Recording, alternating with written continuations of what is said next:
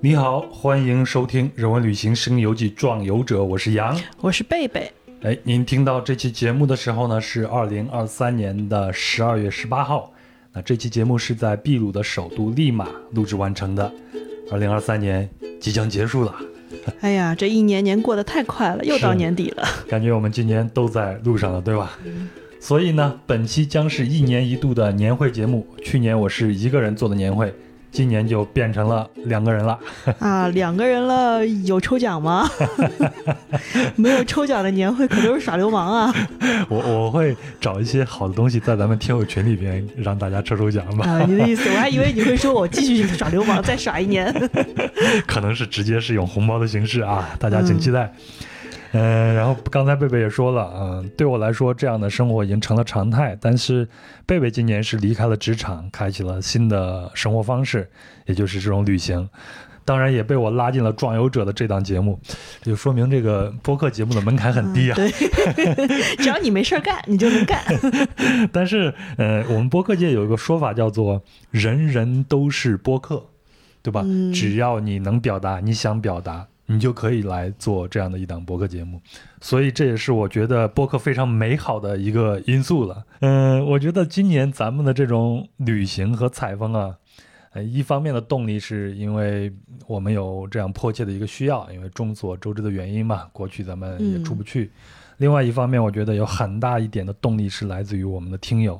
啊，今年有很多听友对我们有很多的鼓励和支持，也给了我们很多的赞助，所以在这儿我要特别感谢对节目进行赞助的这些听友们。嗯，我稍稍微的回顾一下咱们今年的这个旅行啊，咱们的上半年是从三月十五号出发，到八月五号结束，用了一百四十多天时间是在东南亚采风，制作了酸辣东南亚这个系列。对，然后我们休整了两个月。对。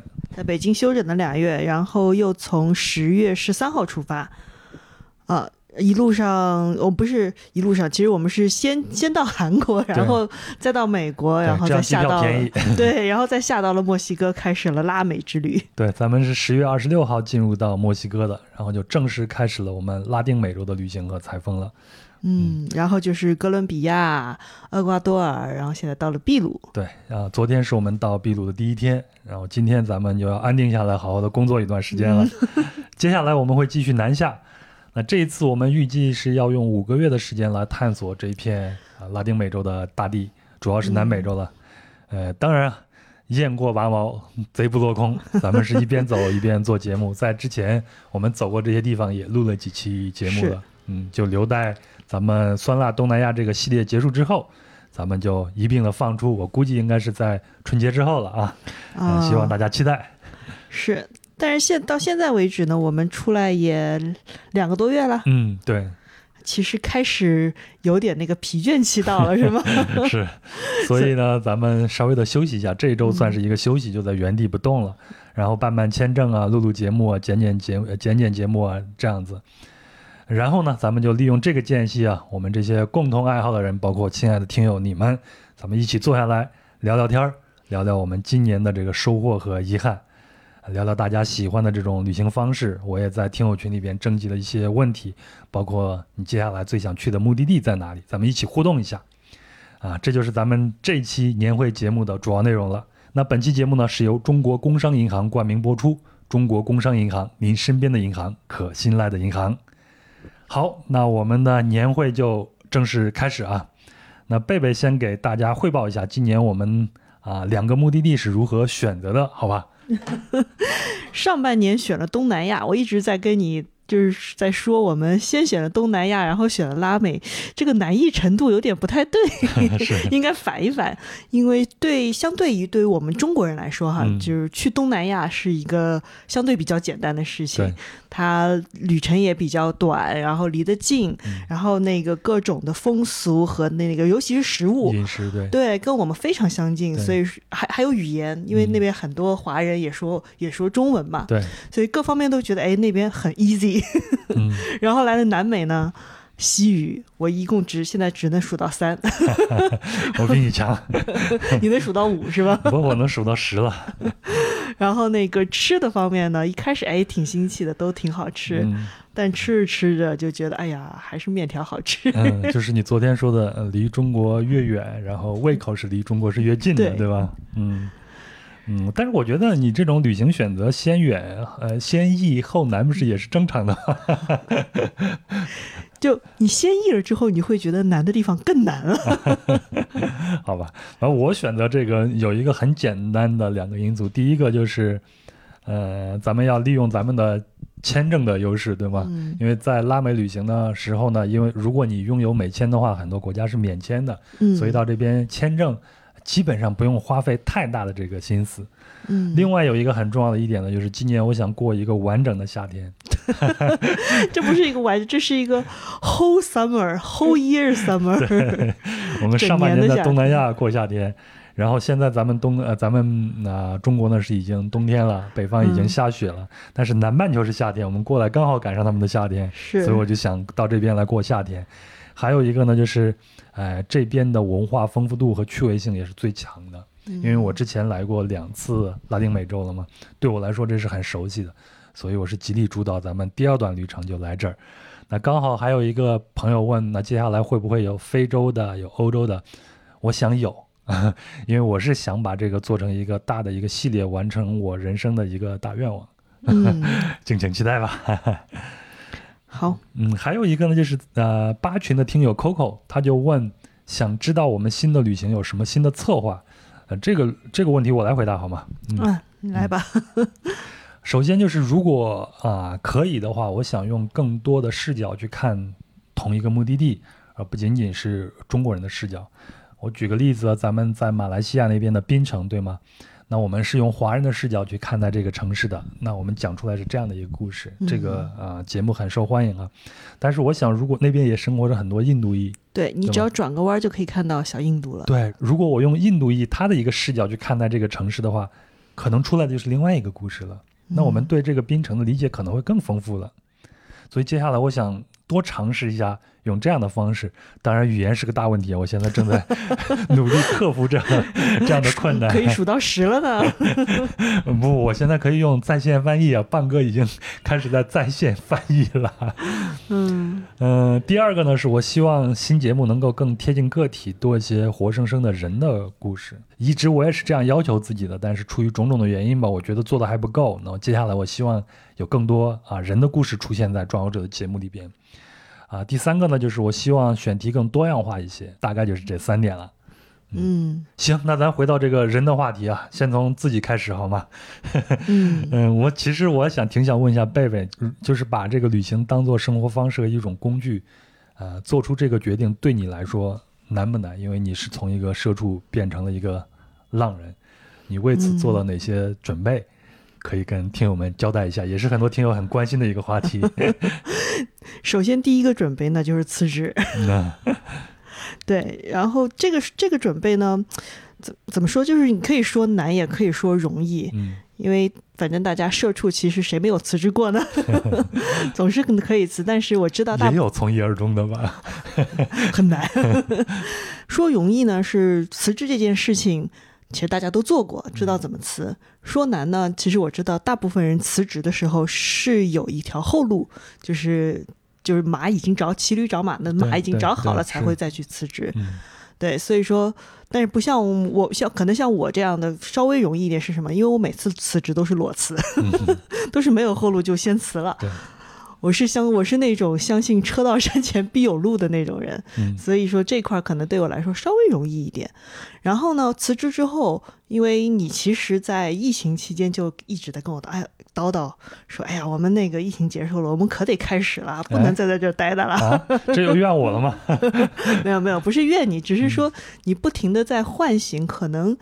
可能其实我们很多人从小心里就有一个环球旅行的梦想，只是需要有个人推你一把。对，但是现在说实话，我们不太会把它说出来，因为我们越来越长得越大越成熟，你越知道这个东西太难了。嗯，对，但是路都走到这一步了，就 jump 吧。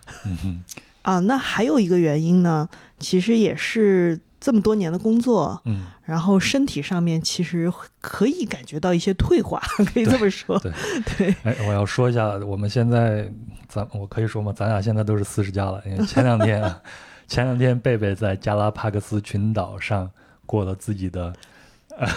不让说嘛，咱们俩人加起来八十七岁了的生日，对吧？对我们，我们现在也也也能感受到身体在发生一些变化。对，的身体其实。呃，一个正常的衰老状那个的一个流程吧，但是在这个过程当中，会觉得如果你再等的话，你的身体可能都不允许你这样子做非常长途的、长时间的这种旅行了。对，当你所有的条件都 ready 的时候，你就必须赶紧走。嗯嗯，但是我觉得你现在可能还会碰到身边朋友的一些。质疑是吧？就是你的生活应该怎么去维持啊？这些对对，最最爱问的就是上来就是一个，你经济自由了是不是啊？你挣了多少钱了？你竟然可以这样子了？嗯没有人问你是不是找了一个有钱的男朋友吧？他们觉得我中奖了。哎呀，我太失败了。对对，其实但是像这样的朋友的话。我可以理解他们为什么问，因为他们一直都在一种那种经济上的那种不安全感。对，大家都一样，大家都一样，包括咱们俩现在也有这样的一些焦虑啊什么的，慢慢的去化解它呗。对，是我，然后我回他说，其实你心不自由，你经济多少钱你都不会自由的。啊，听了这句话之后，仍然问你就是经济自由了。所以在咱们的群里边，包括像三群里边比较好的这些朋友们。大家也会去说，哎，你到底有多少钱？得有一千万，你才可以不不用去上班吧？我看到他们说这句话的时候，我心里想想，哎，其实我没回这句话，我说，你不需要一千万，你身上有几百块钱，你就可以不上班，你也找不到班上。最主要的就是看你，嗯，怎么去看待这个事情，以及你愿不愿意承担这样的一些后果，以及在这个过程中的这种艰辛和辛苦，你愿不愿意去承担它，就 OK 了。嗯我觉得人生没有什么十全十美的事情，总要做一个选择，然后承担一种后果的。对，然后而且这个这个钱的多少，其实我觉得是比较出来的。嗯，另外我扯远一点，就是说什么时候做这样的决定最合适？我觉得，如果你永远想着要到最好的合适的时最合适的时机的时候，你永远没有最合适的时机。所以我还是相信那句话，就是我人生中最快乐的时候，大多数都是一咬牙一拍腿，说一句脏话，老子就这样干了。就这样做下来决定。嗯，然后，但是对我来说的话，我会觉得你要，你真的要时时刻刻去注意去解读那个宇宙给你的信息。嗯，悬了啊！对，没有，就是你生活中发生的一些事情，比如说你觉得你身体不够那么好了，然后你的工作也没有那么顺心了，然后身边的人也会开始说：“哎，我们出去吧。”嗯，这这些信息都已经传递过来的时候，就不要再挣扎了，该走走。行，那我也简单说一下我的这个呃做的一些准备啊。这对我来说，嗯，做这个决定是难也不难。难的呢，是从二零一六年的年底结束之前的长途旅行之后，呃，这么多年我已经适应了家里的这种节奏。简单来说，我已经进入到这个舒适圈了。当然不是说舒适圈不好啊，嗯，但是不难的是，呃，做好节目，让节目更丰富一些，对我来说现在是一种使命感。嗯，所以我就义无反顾的做了这样的一个决定。还有一个呃，就是关于我个人的准备，准备的还挺多的。为了今年的这个旅行，去年我就去做了近视眼的手术。然后你看，我从去年开始就非常努力的去恢复，呃，锻炼我的腰部，恢复我腰部的伤势，去找医生啊，做康复啊等等。还有一点就是存钱嘛，在北京生活的时候你就艰苦一些，多存点钱，然后路上的路费更稍微的充裕一些，基本上就是这样子。然后呢，还有一群的熔炉香，这是咱们的好朋友啊，问他说这种生活和工作方式，个人层面最重要的体验是什么？生活是否真的在别处？我觉得这是一个特别好的一个问题，其实和咱们上一个问题还是有衔接的，对吧？嗯，你先来。我我先我先说说我的感受啊，老荣。嗯，我最重要的一个体验就是能够通过旅行啊，在旅行中遇到的一个个的人啊，让我意识到生活不只是眼前的一亩三分地。咱们用大白话说一下，就是哎，其实还有别的生活方式。我们这一辈子不一定只用一种生活方式去度过它。世界上有很多人是用这样的方式去生活的，人家生活的也很开心。那我通过旅行，我看到了，可能我也学到了，就是这样子。嗯，是。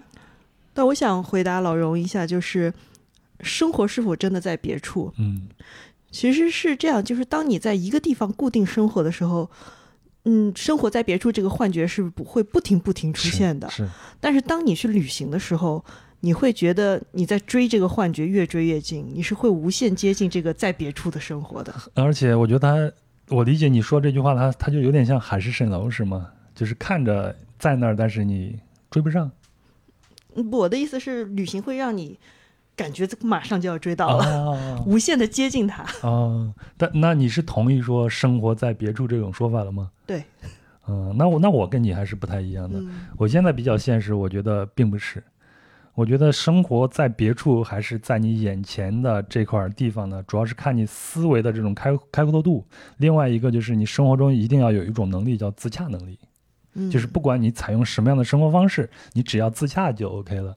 那我也见过有很很著名的一个电影工作者，那他写起剧本来天马行空，非常的漂亮，很有才华，但是他从来不旅行，他不喜欢旅行。那他的所有的这些东西都是从书本里边得到。那我觉得这就是一种自洽的能力，也也是他掌握了工具啊。那是他旅行的另一种方式。对对对对对，所以那那那那他的生活也不是在在别处了，对吧？对他，但是他通过思想的旅行可以去到别处呀。是，但这这更自由嘛，对吗？已经跨越了这种时空以及世俗的所有的这种束缚了。所以，嗯，就是按我现在的这种观点啊，嗯，就是我之前我一直就对那句话，我估计我说出来大家都还能记得啊，就是有那样一段文案，叫做“当你写 PPT 时，阿拉斯加的鳕鱼正跃出水面；当你看报表时，梅里雪山的金丝猴刚好爬上树尖。”当你挤进地铁时，高原的山鹰一直盘旋云端；当你在会议中吵架时，尼泊尔的背包客一起端起酒杯坐在火堆旁。嗯，我理解写这段话的人他的这个意思啊。这段话曾经也很流行，但是我现在不认同这段话。我现在看这段话，我会感觉到里面深深的怨气。是，而且我觉得这段话可能就是在制造一种焦虑，对吧？是，嗯，他是用这种。落差感来制造这种焦虑的，所以我现在一直就觉得，无论你做什么，你都是在选择一种自己喜欢的这种方式来度过人生，只要活得自洽就可以了。从这个意义上来说，其实那天咱也聊过，你说从这个意义上来说，你做 PPT 获得客户的这种认可，嗯，和我们在旅行做节目获得听友的这个认可，它是。一样的，对吧？对，甚至是一样的，甚至于跟你爬上一个山顶看到一大片风景时候的那个兴奋程度，其实是一样的。是是是是，所以不要把旅行当成一个太大的事儿。虽然我是一个旅行节目，如果你不是像我们这样做从业者的话，你把它当成一个生活的调剂就 OK 了，当成生活对你的一个奖赏就 OK 了，对吧？是。所以，关于生活是否真的在别处这个话题，可能老荣你也有自己的答案了。咱们有机会的话，咱们私下再聊。香港见。那另外呢啊，有一个十群的林左军问：怎样更多的有在地的体验，更多的像一个旅行者，而不只是一个游客？其实我觉得我前面说的那些话已经回答了他这个问题了。我现在的感觉就是不用纠结于这个问题，这个本身就不是一个问题。嗯，旅游就是给自己带来快乐的。如果你得到了快乐，那就够了。而且，旅行者和这个游客的这个区别，我觉得只是我们这些呃旅行业从业者。我现在虽然是做内容的，但是大概也是旅行业的从业者。他们制造的词语壁垒，就是为了让你们体验到这种差距，然后去。呃，买他的这种产品，就这样，就这么简单，就是一个资本主义陷阱。所以呢，我觉得你走出去，发生了物理上的位移，看到了新东西，你就是一个旅行者了。而且你不用再去区别于这个旅行者和游客的这样的一个概念下的概念上的这种区别了。至于你所说的那个旅行者，我猜是和别人做对比做出来呃这样的一个结果。那我现在也有，有的时候。虽然可能很多人看我走的已经够多了，但是我看到比我走的更多人，我心里也很焦虑。哎，人家是怎么做的？人家是怎么钻到丛林里边找到那些部落的？我也很焦虑。没必要，没必要，没必要。对，其实还有就是你刚才说的一种自洽嘛。嗯。其实我是觉得说，即使你到那个地方，你就是去打卡，我就把该打卡的点都打了卡，高高兴就好了。照了照相，照了好好美美的照片，我高兴就好了嘛。是是是。所以不用自己给自己制造这种焦虑。如果你觉得这次你走的不够多、不够深，有机会再去一次不就好了吗？对，哎，关于这个，其实我觉得也是一个观念的一个一个转变。因为我我我我印象里，我在十多年前，就是刚工作的时候出去旅行，比如说我去了一次云南，嗯然后第二年我又去了，然后我的朋友会非常惊讶的问：“你去过一次，怎么还去啊？”嗯，后来发现。这就是一个可以反复去的地方，因为你觉得它好，你就反复去是。是是所以说，旅行的这个观念，我觉得也是在不断的进化的。是，嗯所以像这次拉丁美洲，我是第三次来了。实际上这次来对我来说是一次意外。我第二次拉丁美洲结束的时候，我没有想到我可能还会有第三次，但是也许还有第四次呢，谁谁知道呢？我喜欢这个地方啊，嗯，每次来都有新的发现呀、对，你积累的其实看到的都都有点不太一样。对你积累的多了，你自然就会就变成了所谓的那种旅行者。虽然我还是不赞成把旅行者和游客对立起来。对，对，而且其实在这上面还有一些个人体质上的差别，比如说嗯我们就是不能潜水，不会学不会。对，比如还比如说那些攀岩啊，比较高嗯体能要求的那些。呃，怎么说？户外活动我们做不了的话，就不要勉强自己。嗯对，哎，我前两天看到呃有一个前美国第一夫人去世了，我忘了她叫什么名字了。她是六十五岁的时候才喜欢上滑雪，开始学滑雪，然后就跟她的丈夫滑了二十年，很厉害啊。哦也许有一天我们两人也突然觉得哎海下世界很好啊，然后我们去学潜水了，谁知道呢？嗯，自洽就好，开心就好。对，嗯，接下来的一个问题哦，接下来这个问题呢是我问的啊，没有人问这个问题，但是我觉得 这个问题我想问一下，就是呃，目前为止你觉得最大的困难是什么？嗯，你你的困难肯定非常大，才会问出这个问题。你要不你先说你的，然后我再说说我的。嗯，对我来说，其就是其实是整个拉美给我的一个困难，就是嗯这西语实在是学不好，太难学了。就像我刚才说的，我学了半天，我只能从一数到三。嗯 对，但是即使如此，其实你数到十也没有数的特别利索，对吧？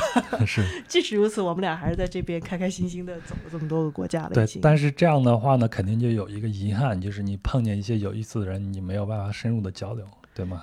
谷歌翻译肯定还是远远不够的。嗯，但是但是还是那一句话，就是语言不应该成为阻止你探索世界的一个理由。嗯，即便如果说我们觉得这个不好，我们去加强它就好了。那你现在数到三，也许明天你就能数到 数到十了，这样一点一点的去进步就好了。对，活到老学到老。但当然，语言要是好的话，会让你整个人都不一样的。我印象特别深的就是前几天我们在加拉帕克斯的那个游船上碰到的那个，应该是比利时的一个女孩，吗？对对，因为比利时它本来就分荷兰语区、法嗯语区，所以它荷兰语、法语、英语、西班牙语，对西班牙语，对，以前还尝试过学汉语，但是被这个妈妈妈妈给吓怕了，所以他现在最起码能流利的掌握四种语言。对嗯是，嗯，然后那个姑娘给我印象特别深的是，你看她的体型，按我们世俗的这个眼光来说，她是嗯。过于肥胖的，对吗？对，嗯，但是这个姑娘看起来光芒四射，非常的有自信这。一点都没妨碍他上山下下海的。对，到了海边就马上比基尼，然后去浮潜去了。而且他因为他掌握了这种语言的这种工具，他还可以替两个老年的讲法语的人来做翻译，在船上一直照顾他，一他令我怀疑他们是一家人。所以我问他，他才说不是，我们只是在这儿碰见了。对，只是那两个人不会讲西语对，不会嗯不会讲英语也不太好。嗯，对，所以他就一直帮着帮着他。我就感觉那个姑娘身上，她可能，呃，我也不知道是她游历的原因，还是她因为她掌握这么多语言的这种这种原因，就感觉她就是非常开朗、活泼又光芒四射的一个女士。嗯嗯，我就感觉她的人生得多丰富啊，他的世界该多大呀！是啊，所以学习吧，朋友们，不要因为这些小东西阻碍咱们探索世界啊。嗯嗯，还有一个就是能猫啊，能猫是咱们的北京有东西系列的制作人，他就问了一个小问题，他说用什么样的翻译工具？我现在就是说普通的这种翻译的话，我就用谷歌翻译。现在市面上这种翻译工具也很多，嗯提早把离线的这种单词包给下下来，一些小的问题基本上就解决了。然后呢，还是要不停的去学习啊。还有一个呢，就是如果我要写大段的这种文本的话，我现在会用呃 Chat GPT 来翻译好。嗯比如像写一些信啊、正式的文书啊什么的，我就用它来用这种工具了。好了，该聊你自己的困难了。嗯，我聊我的困难，这个困难其实，嗯，也是能猫老师他问的一个问题啊。他说，俩人长途旅行会不会产生各种矛盾？如何避免争吵和化解？我觉得这个问题问得很好，也也很尖锐。咱们俩人聊起来，希望不要不要不要不要吵架。嗯，就是对我来说，现在最大的困难就是。我可能有一段时间已经习惯了一个人的旅行了。一个人旅行的时候，你做决定非常的容易，你只要说服自己就好了，你自己一个人去承担后果就好，你不用去在意，因为旁边没有人，不用在意旁边人他的这种感受以及他这种行为习惯。但是现在不一样，是两个人。嗯，我觉得两个人旅行啊，即便是情侣，最大的一个问题还是沟通和交流，这一点。在我身上尤其明显的一点，就是在一些比较极端的需要马上做出抉择的这个时候，我就会突然的，就是脑就上头了，就会很气血冲头，在那个时候就变得有点不是很理智。所以在这个时候，我基本上是一个不太能沟通的一个人。本来沟通这个事儿，现在我就认为是人活在世上最难的一件事情了，在日常生活中也是如此。更何况在旅长期旅途这样一个比较极端的这种情况下，嗯，我现在对这种人和人之间的关系和沟通还是有一点困惑的，所以我觉得四十不惑在我身上是不存在的，就是有很多困惑，可能我需要用我一生去慢慢的去了解它，去化解它，去学习它。嗯，你四十老货了是吗？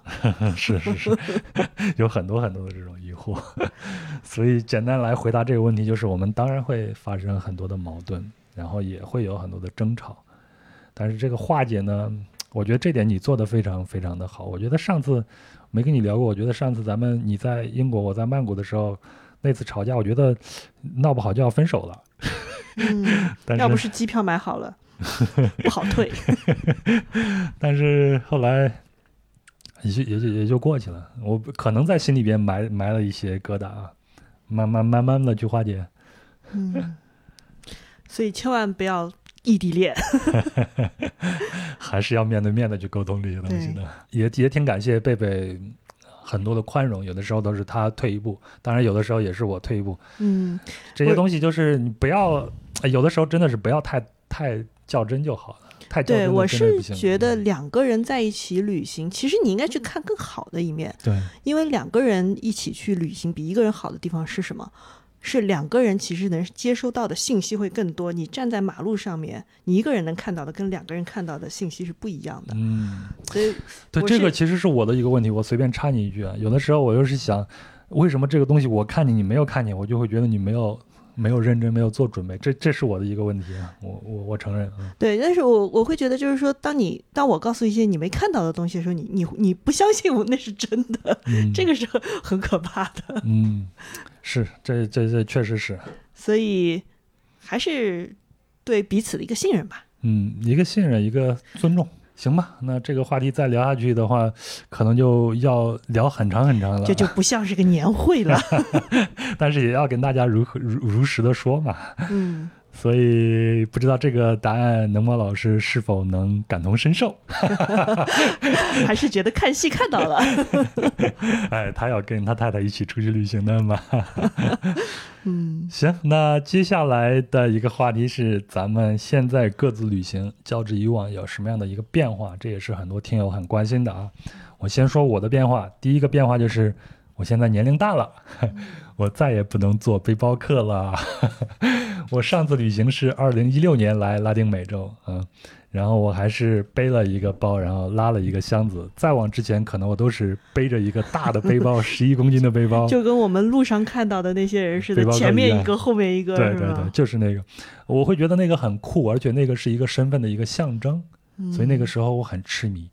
但是后来发现这个腰越来越有问题了，嗯，那现在我先背一个。电脑我都不想背了，你看这次来我就是干脆拉了一大一小两个拉杆箱，哎，做不了背包客了，这就是一个最大的变化。另外呢，二群的索菲亚问带了多少个行李啊？我刚才说了一大一小两个两个行李箱，那大的行李箱大概是二十公斤，小的就是装我的电器啊啥的，比较轻一些。嗯，还有一个变化就是，我现在嗯更愿意去贴近个体，也就是贴近一个一个人了。这个一方面是出于做节目的需要，另外一个是我这些年对啊人生、对我自己人啊生活方式的这种看法也在慢慢的改变。我愿意更愿意去贴近人了，可能也跟我现在感觉越来越孤独是有关系的。这事儿不赖我，不赖你，不赖你。这这种孤独和咱们这种亲密关系，它是它是不一样的概念。有机会我们再去聊啊。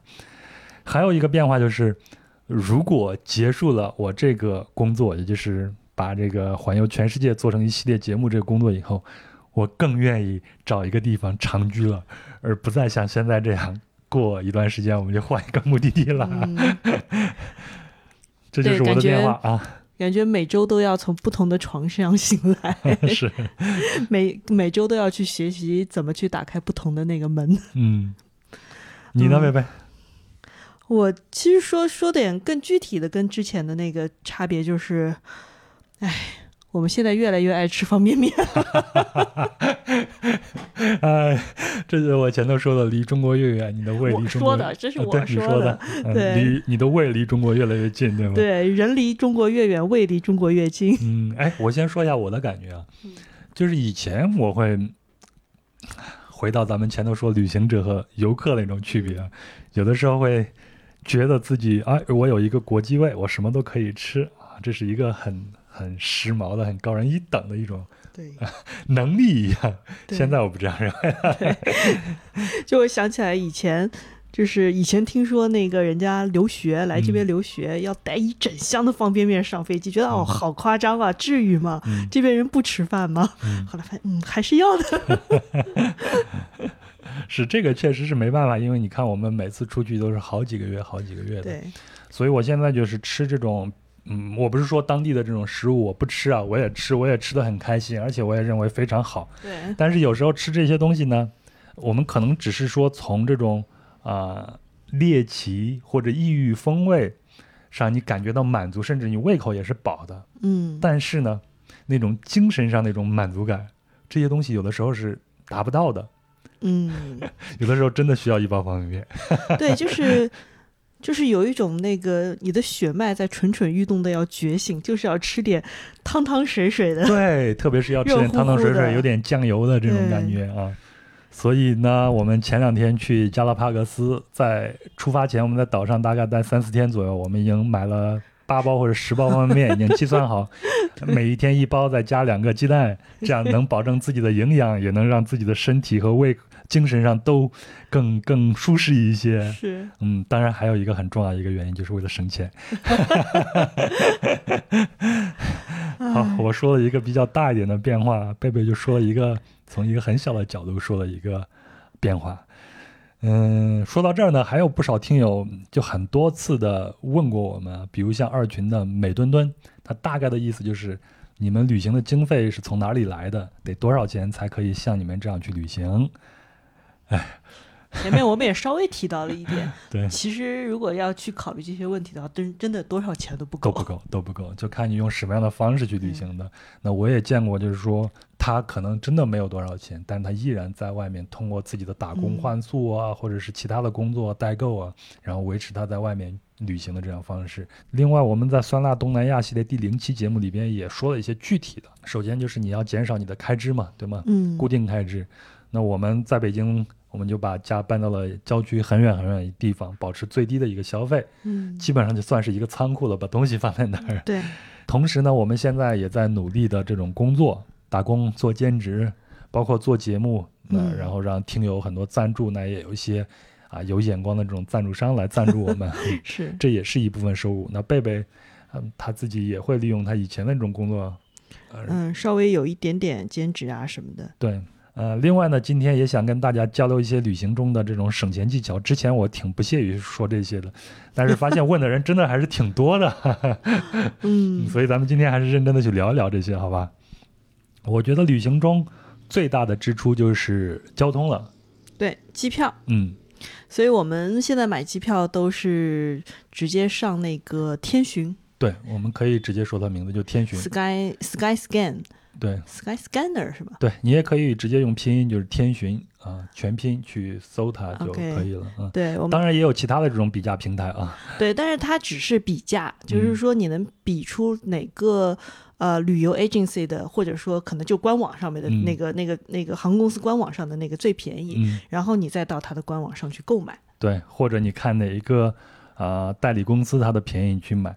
不过在这儿我要提醒一下大家，现在我们发现有很多的航空公司啊，你买的票面上它是不带这个行李的，特别是现在我们在拉美这种旅行啊，对对，不带你托运的行李的。所以你要有很多的代理公司，它也是不卖这个托运行李，或者它卖的话，它会比官网上贵很多。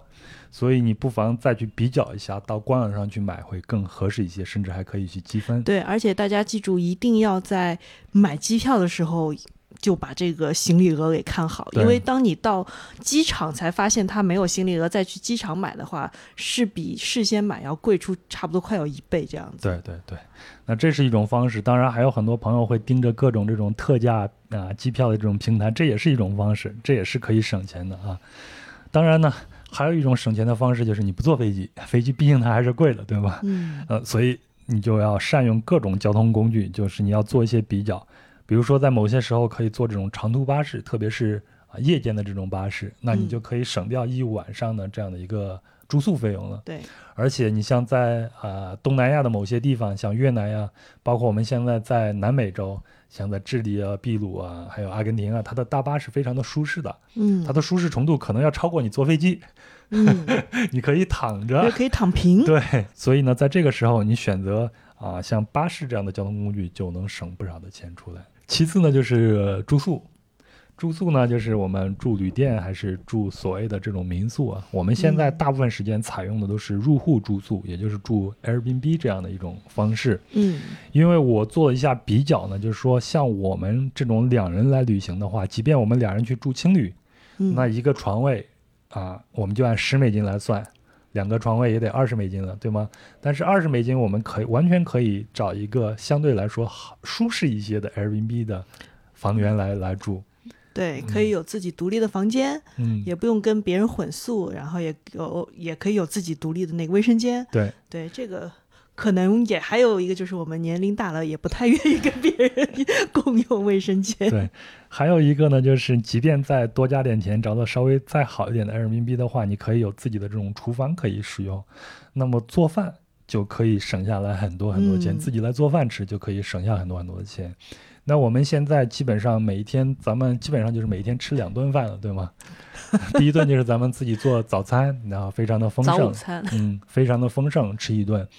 然后中午可能你饿了，在外面随便吃一个热狗啊、面包啊啥的。到晚上的时候，我们再去想办法再吃一顿。对，而且在拉美这边，其实街边的那种小的炸的那种东西很多。嗯，empanada 呀，拉美的这种饺子呀，还有 churros 啊，这些东西都很好吃。嗯，所以这样的话呢，也可以省下很多的钱。那当然，嗯，像以前我如果是一个人旅行的话，那我就会去选择青旅这种方式。那青旅会更省钱了，对吗？一个床位可能就是几十块钱人民币，你也可以有一个共用的卫生间，有个共用的厨房，也可以一样去省钱。那就看你现在旅行的时候，你身边条件什么样子了，去选择最合适你的这部分就可以了。呃，另外一个像我刚才说的这种青旅呢，如果你在拉美这个部分，你一个人旅行的话很划算，但是如果你要是到了这种欧洲地区，青旅它一样很贵，可能一个床位它需要四十或者五十欧这样子。那个时候你不妨换一种角度，你想想，哎，也许我一个人住个 Airbnb 也很也很划算，更不用说俩人去住一个 Airbnb 了。对，所以这就是需要你啊知道这种不同的工具，然后去做一些对比，找到最合适自己的，就能省下不少的钱。还有一个呢，就是什么，咱们吃穿住行，嗯。穿 穿就不用说了，对，这种长距旅行其实用不了几件衣服。我今年从三月份到现在，一共五件 T 恤，一直换着穿，就到现在了。我我我上半年在东南亚的时候出来的时候，我还带了两条小裙子在行李里面。这次出来我就只扔只扔了一条，而且这条可也很旧了，就是属于走着走着扔了也行。但是你要这样说，你接下来。看见那些漂亮的花裙子，不要再去看了啊！每次看都吓得我以为你要买了。我每次其实都去看，但是我每次都没有出出手买，因为我知道，就是每次买的时候都会想着，哎呀，行李又要重了，行李重了，我又得花钱买行李。嗯，所以这种呃，其实其实我们这种长期的旅行，某某种程度上来说省很多钱，因为你在城里待着的时候。每天你都要打开淘宝看一下，对不对？对，动不动就有个什么节优惠，你去买东西。对，双十堪堪躲过了双十一。对，像之前其实上班的时候，呃，不只说买衣服哈，你还有买鞋子。你那个每每年你得买一两双的那个好看的新的小凉鞋啊，到冬天又想买靴子啊。现在咱们三双鞋子一 一直穿 这么长时间了，真的，一双户外鞋子好经穿呀。然后有一一一双户，我现在就是一双户外的大鞋子，一双小白鞋，还有一双凉鞋，嗯，徒步凉鞋，然后就够了，三双鞋子够了。对，然后包也不用买，一个双肩包就完了。嗯，所以听友们，你们有什么旅行中的这种省钱大法，也可以跟我们分享。嗯，那接下来呢，就是要学会合理的薅羊毛了。嗯，首先呢，就是机票可以积分，有的时候不同的航司，但如果你属于同一个这种啊联盟的话，它是可以积分的，积分呢是可以换机票的。其次呢，大家一定一定要学会有效的使用信用卡。哎，对，因为信用卡呢，往往会给用户带来很多优惠，就是一些薅羊毛的机会了。嗯。那现在呢，我就要向听友推荐一下中国工商银行工银爱旅行信用卡。那即日起至二零二三年的十二月三十一号，你只要使用工银爱旅行信用卡，那持卡人每个月都有机会领取像露营啦、温泉啦，还有游乐园、还有酒店和专车五大场景的旅行消费立减券，那最高可达一百元。哎，我们旅行支出的大头就是交通嘛。嗯，那工商银行工银爱旅行信用卡的持卡人还有机票和火车票红包限量领等特惠权益。你瞧瞧，这不比咱们苦哈哈守着各种啊平台等着降价的机会划算吗？这羊毛简直就是送到手边让你薅的。是。嗯，那现在呢，临近年底了，二零二三年你还有什么心愿没有完成？有哪些好吃的好玩的好冒险地方还没有打卡？抓紧时间啊！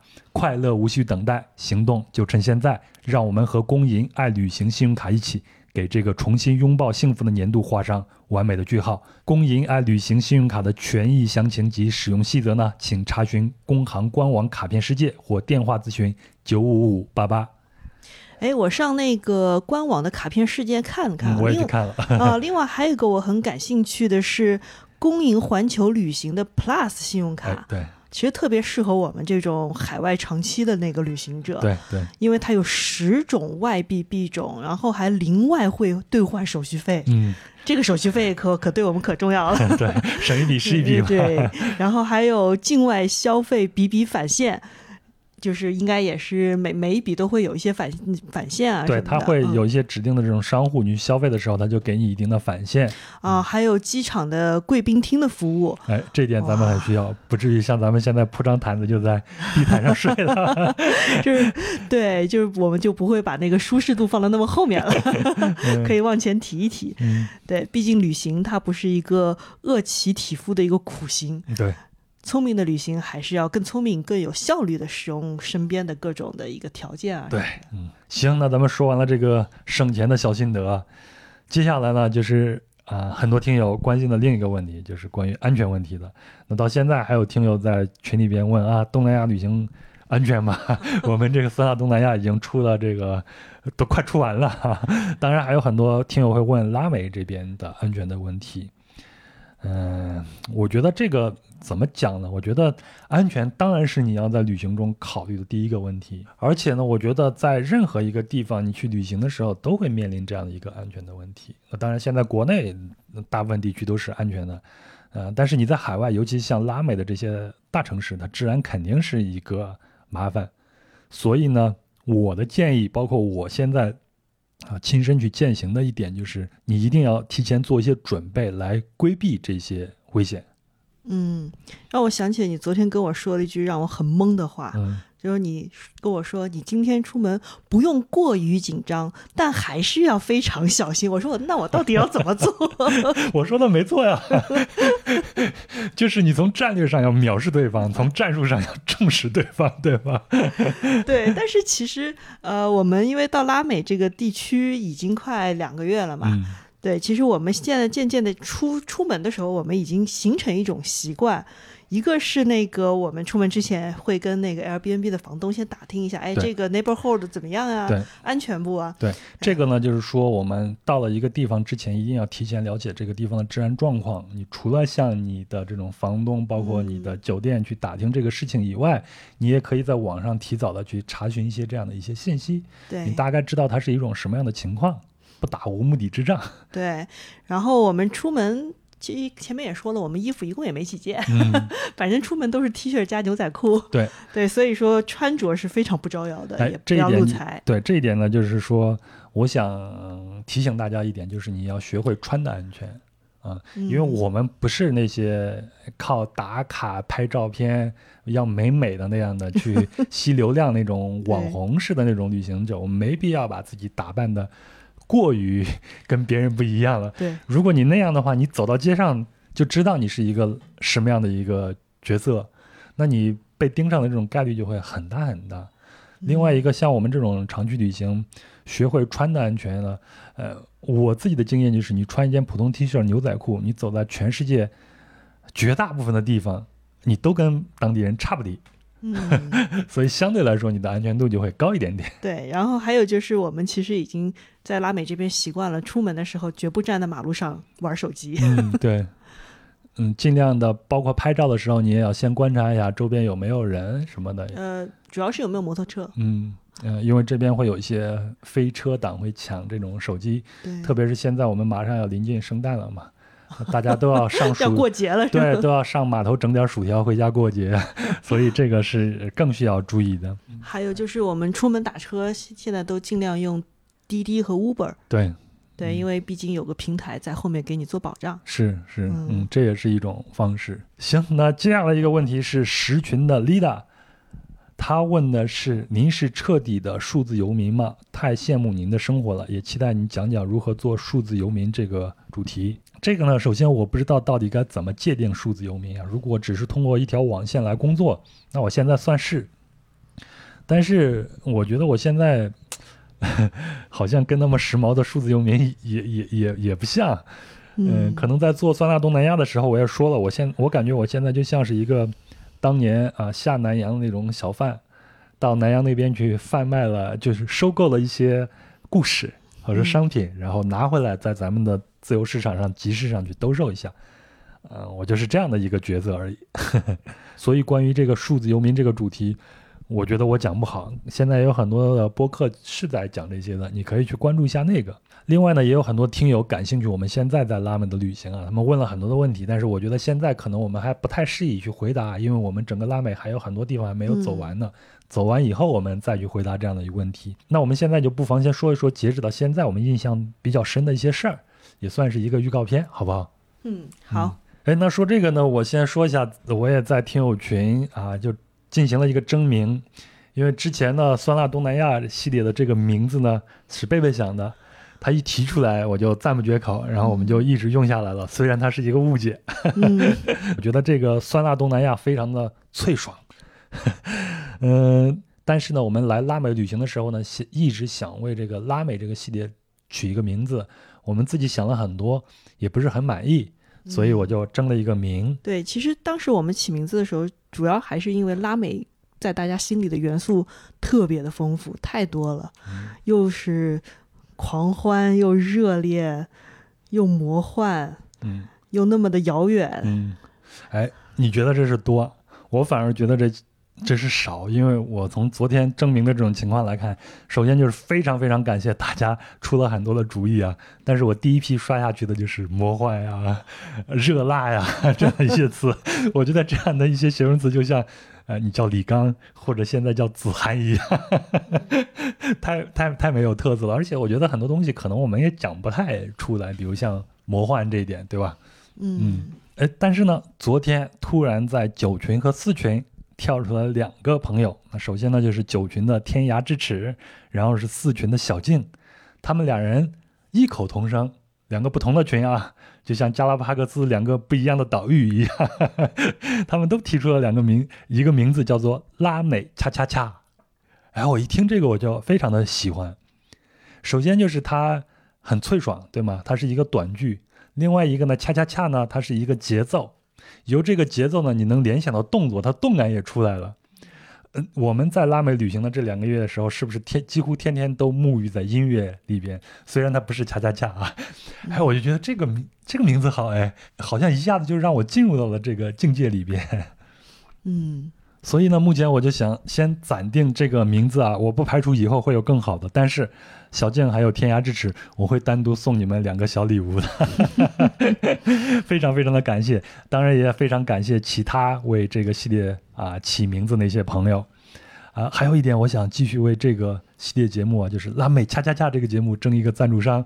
我现在说这个话的时候 都没有啥底气了，因为像酸辣东南亚，我们也没有争到。没事，我们先预先感谢一下这个未来的冠名赞助商。行，嗯，贝贝，那你先说吧。这两个月中间，你印象比较深刻的一些事儿，好吧？我我我现在其实印象最深刻的话，其实是这边的。就像之前我们那个嘉宾说的，“狗权大于人权”，是咱在哥伦比亚的那个嘉宾于老师说的。对，当然稍微有点夸张哈，但是我们在这边那个自己可以看到，就是在街头，一个是在公共场所，比如说上大商场里面啊什么的，那个大家带着宠物狗进来的比例就很高，宠物友好度很高，非常高。然后那个在大街小巷也。偶尔有些地方可以看到那种自动喂食器。嗯，对，这是为这种流浪狗来准备的。对，喂狗粮也有，喂那个水的也有。嗯，对，就感觉他们流浪汉都没有那么好的待遇。对，我们在墨西哥，我们在英姐那个村里边也能看到吗？包括在哥伦比亚、在厄瓜多尔都是，很多商户的外面都会放一个水盆子，对，里边倒上水，这个呢就是为流浪狗来准备的。嗯，就流浪狗的生存状态看起来不错，当然流浪狗不是一个非常好的一个现象啊。嗯，那接下来我们还会去去智利嘛？到智利的圣地亚哥的话，我们可能还会去了解一下这个关于流浪狗他们是如何治理的这样的一个话题的。我标题都想好了，叫做那些狗东西，敬请大家期待啊。嗯，我是感觉啊，为什么说这个狗权大于人权啊？嗯，因为我们这次在这边看到有很多来自于。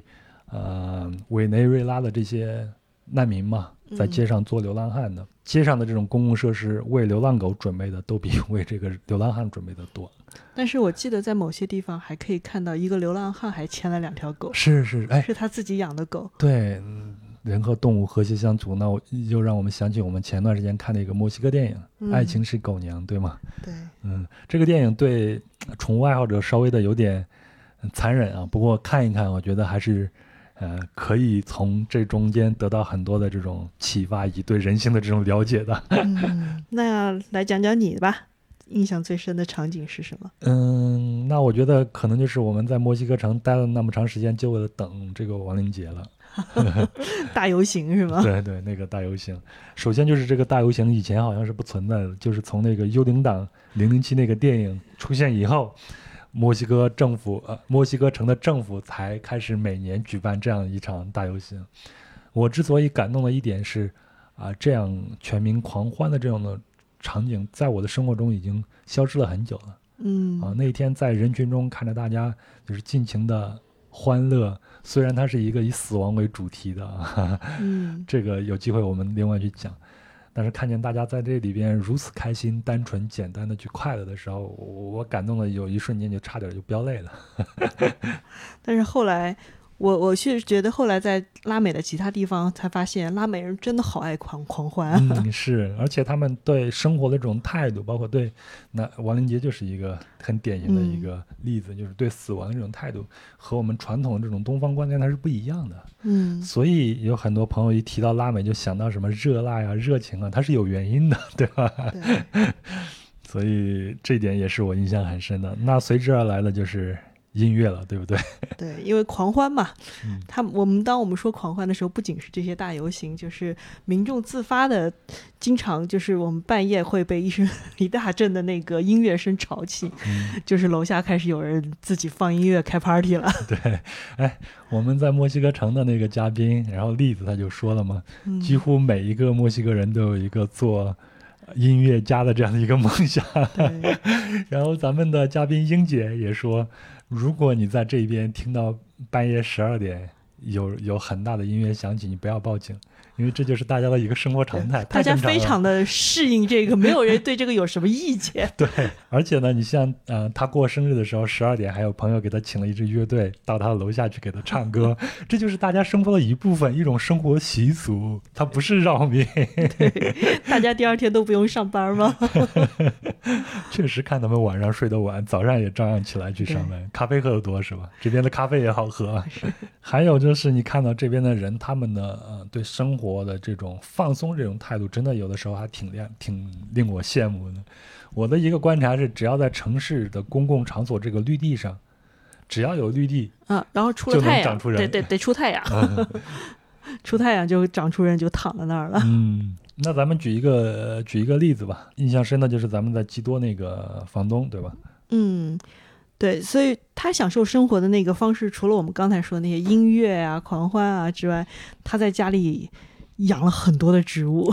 他的阳台上简直就是个小植物园，有各种的香草啊什么的。对我们这个房东是受过高等教育的，他去马德里留过学，他是一个建筑师。然后他现在在基多的老城的山上，大概海拔是两千九百米的位置，呃，收购了一个老的房子。对，然后他重新去装修，给自己打造了一个家，也为来自世界各地的这种游客打造了一个家，因为他开人民币。对，而且他的那个装修和整个建筑的风格非常的现代，就就是在整个老城区里面，老远你就能看到他们家。主要就是那个大的落地窗了，对，所以他就是说让世界走进我的家，我特别喜欢他这样的一个一个理念，所以他现在的工作状态也是在家里边工作。然后呃，接下来他可能还会做一些这种旅行线路啊，带着住到他家里边的人一起去走一走。嗯，说到狂欢，我们刚到那边的时候，不就赶上了基多的建成日嘛？对。然后他就拉着我们。下降了一百米，虽然不远，但是也是大家走的气喘吁吁的。然后去看那个全城学校里边的男孩女孩们都盛装出来，对，所有所有的高中生和大学生，嗯，都出来那个盛装，然后唱歌跳舞的。我觉得他这个游行的。呃，路线至少得有好几公里吧。是是。而且在基多老城市上上下全都是上坡下坡，他们竟然就可以一边这样子跳舞，对，还有演奏乐器走过去。对，所以我们不从长期生活这个角度，就从这个游客这个角度来说，我们进入到拉美以后。可能隔个两三天都能感受到一场这样的快乐，对吗？对，而且我们当天晚上看的时候，其实是一种迷惘的状态，说：“哎，为啥又狂欢？为啥又又这么开心了呢？” 因为其实那天离他们的那个呃基多建成日还有大概一周的时间。嗯。他是十二月六号，你生日那天是正式的，但是那个是那那天还没到呢，但他们就已经提前。嗯，那圣诞节不也是吗？圣诞集市提前一个月都开始了。那当然，我们说的这些都是开心的。那拉丁美洲嘛，也有很多的苦难。嗯，可能大家也看了一本书，叫做《拉丁美洲被切开的血管》。我们接下来也会去探索很多方面。像在波哥大和麦德林，我们都分别去探索了两个这种贫民窟，想去看看他们是如何去。改变的，对吗？就是通过一些施政措施呀，或者其他的一种措施，那贫民窟是如何变成现在一个相对来说安全的这种区域的？接下来我们也会去巴西，去其他地方去探索，最后也会做成一个合集。呃，这也是我印象比较深的一个地方。总之呢，就是拉丁美洲它是有一个。呃，地上和一个地下的这个世界的两个平行世界，对，并不只是我们游客看到地上的一个世界，也不只是只有你们在电影或者是新闻报道里边看到那种地下的世界，什么毒枭呀、犯罪啊这些，很有意思、很丰富的。那除了这个人的。这个贫民窟之外，其实我们前几天在加拉帕戈斯受到的震动也是非常大的，尤其是对我我这样一个即将步入老年的这个人来说，我我我说一下啊，挺有意思的一点就是，我们那天从机场一出来，然后我们坐车去这个港口的时候，路边，嗯，那种农场里边，也不是农场，其实就是一个保护区了，对，就看到了这种。圣克鲁斯岛上独有的这种巨龟，巨龟呢在草地上一动不动，有的在慢慢的吃草，它的旁边可能还有一头牛在那儿，跟它 共享这一片农场。对我当时看到这儿，我也跟你说过，我跳出来第一个念头就是，生命的意义到底是什么？就是为了觅食和繁衍吗？特别是咱们之前看这种纪录片，看到其实生活在加拉帕克斯的这些动物们，它们的生存环境还是很恶劣的。嗯，正是因为环境恶劣，才促使它们有了不同的这种进化，有了不同的形态去适应这个环境。哎，更要命的一点就是，像这个巨龟，它的寿命好像还是很长很长的，活个一二百岁没有啥问题。对，嗯，没吃没喝都能活好几个月。对，但是我产生了这个念头之后，马上我就意识到，我这是自以为是了，是以人类为中心，用这种会思考来衡量生命的这种高低的。后来，也就是第二天，更震撼的一幕就是咱们在那个沙滩上，对吧？嗯。然后呢，当时。有这种火蜥蜴、海鬣蜥，还有各种雀鸟，雀鸟都能爬到你的脚尖上。对，那好像是一个吸血雀，是吗？是不是想去吸你的血啊？可能吧。然后你如果睡着了的话，雀鸟还会爬到你的膝盖上。对，还有这种鹈鹕在你不远处那个海里面飞来飞去，一猛子就扎进去了。对，呃，还有海狮，还有你能看到那种幼鲨啊，那是在码头，对，对，跑来跑去的。所以这些动物呢，都是在。这个特殊的环境，用它们特有的这个岛屿温顺，这是一个术语啊，在咱们的身边活动，所以你就能很近距离的看到他们饿了就吃，开心了就玩这种行为，非常的简单，也非常的单纯。这点就是真的是太感染我了。我们作为一个人，好像现在很难达到这样的一种程度，很单纯的这种快乐。嗯，人类就是想太多。对，可能就是他们不去想那么多。嗯，另外，我们通过纪录片也能看到他们在这种食物链上是如何小心翼翼的生存的，所以都不容易。所以呢，我觉得可能他们从某种程度上来说，就是提醒我们，其实生命是没有什么意义的，不用去想那么多。对，我们无法选择如何开始生命，也无法选择如何去结束生命，活着就是活着嘛，对吧？其实你能你能拥有的就只有现在。对，这句话很俗，但是你想来想去，真的就是这样。对，所以既然这样的话呢，我愿意像那些简单单纯的动物一样，就像一个傻子一样活着。这个傻子是挂一个双引号了，把有限的生命都用在咱们感兴趣的这些事儿上。其实对我触动最大的一个画面，并不是来自于现实的那个加拉帕戈斯。而是大卫·爱登堡的有一部关于进化的纪录片啊，我看到八十多岁的大卫·爱登堡跟在一百多岁的陆龟的后面，跟的是那个 Lonesome George，嗯，那是孤独的乔孤孤独的乔治还没有去世的时候，他跟在他的后头。那我看大卫·爱登堡的这个形象的时候，就突然想起来我以前看的他的片子，就是他很年轻的时候，哎，真的就是风流倜傥。而现在呢，跟在巨龟的后面，就是一个白发老头。而且还开着自己老了的玩笑，哎，说自己能和巨龟一样，一边走一边听到自己关节的咔嚓咔嚓的声音。嗯，但是呢，大卫·爱登堡是一生都忠于所爱，拍了那么多伟大的自然纪录片，可能他就是我的一个楷模吧。我也希望像他一样忠于自己的兴趣。还有一个呢，就是最近几个月，我发现我的脸部皮肤下垂的厉害，胡子也越来越白了。说真的，还是有点害怕的。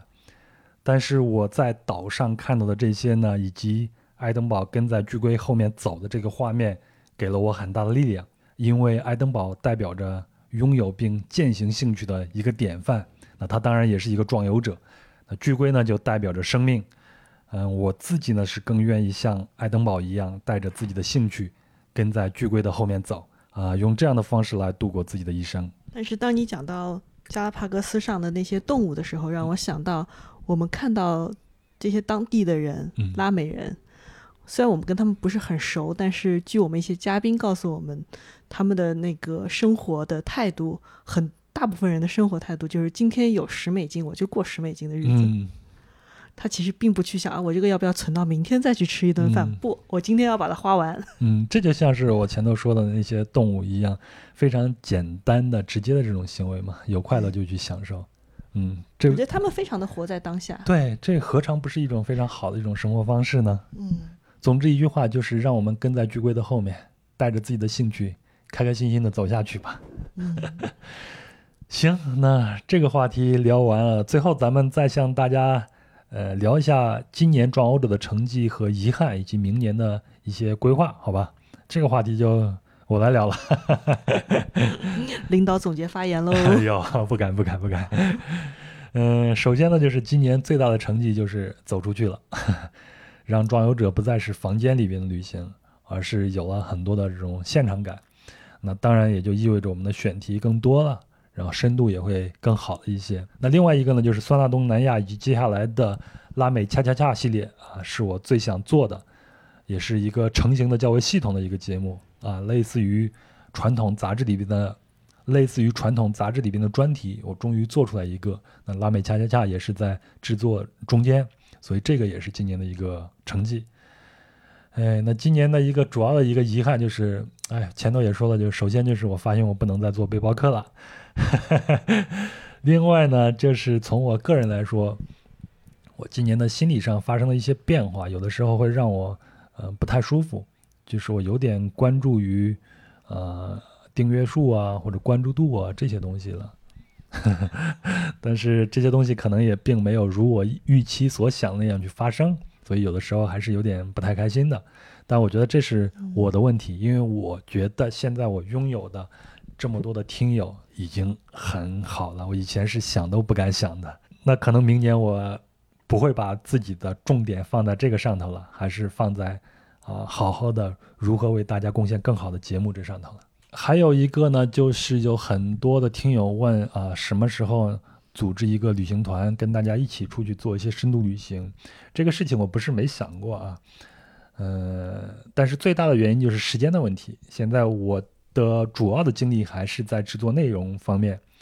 另外一个呢，我我以前呢会觉得啊，一群人出去玩，就是怎么协调啊，大家脾气也不太一样啊，挺难弄的。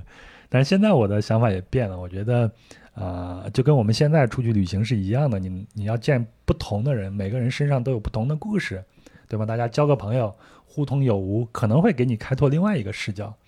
所以啊，如果明年，如果明年不行的话，后年如果有时间，我也觉得我准备好了，我就要从一个内容创作者变成一个服务业人员的时候，也许我们会组织一些团，大家一起出去去旅行，好吧？像我们俩的旅行就是一个。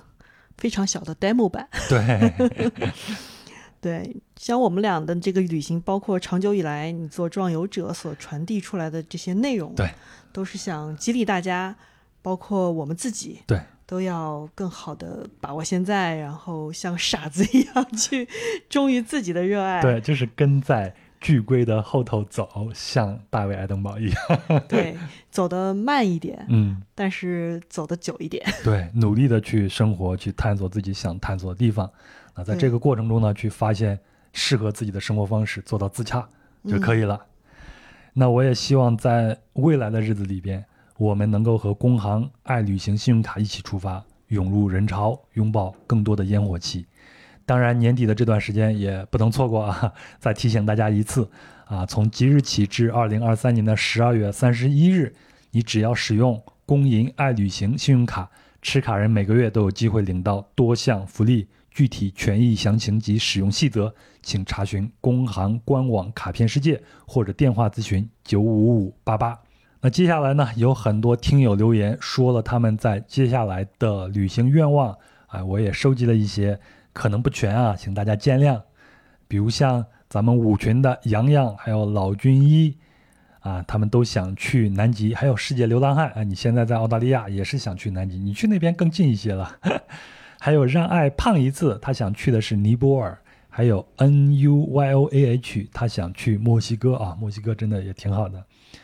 嗯，那还有一个二群的 S Y L，他留言说，即将结束的二零二三年及二零二四年。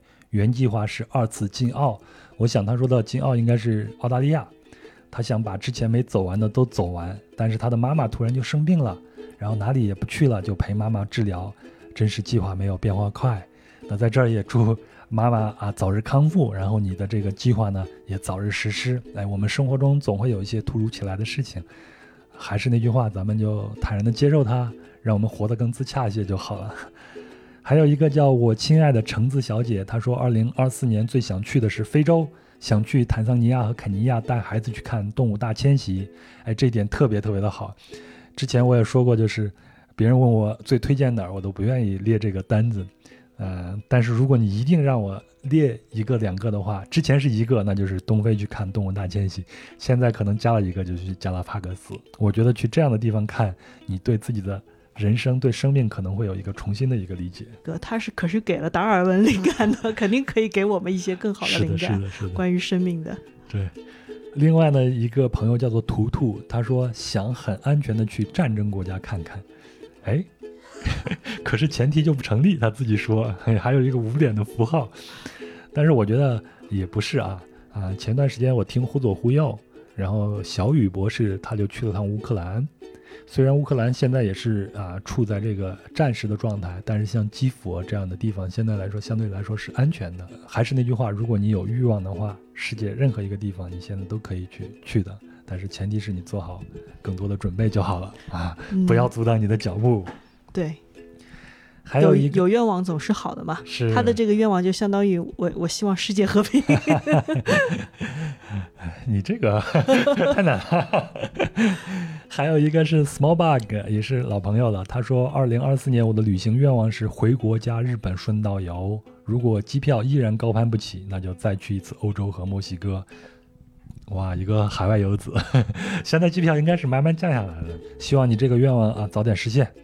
核心很简单，写了两个字儿：瑞士啊，瑞士是个好地方啊，谁不想去啊？就是太贵，都出了这么多平替的地方了。对，所以我要说一下，我接下来的接下来的这个啊节目制作计划，非洲和欧洲当然也在列，但欧洲最有最大可能是最后一个目的地了，就是太贵了，看剩多少钱再说。对，接下来呢是叫做 Jean Marin 的。我不知道这个怎么发音啊，大概就是 Jim Marin 的菲比这样一个 ID。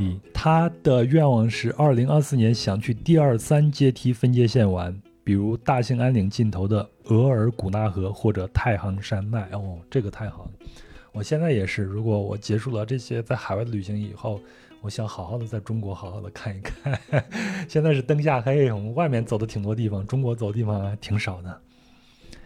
还有一个是追风少年啊，加拉帕戈斯啊，你一定要来，你值得来，追风少年。嗯，还有一个是李明哲，他说女儿降生，希望她健康平安，今年不乱跑了，继续听杨哥的节目，就当去拉美了。哇，你现在是一个父亲了，哇哦，有责任了，开始了另一段旅程。对，但是享受天伦之乐也很好啊，也是一种很自洽的生活呀，祝福你。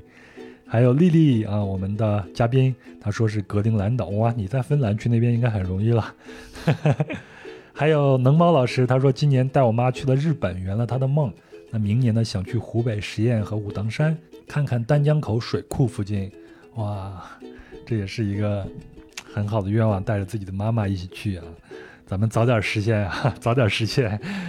嗯，行，那咱们这期就是这样。我宣布，二零二三年的年会胜利结束。哇，还是没有抽奖，也没有掌声的。我会在群里面做一些小小的一个活动，回馈一下大家，好吗？我能力真的是非常的有限，所以尽力尽力，让大家都开开心心的就好。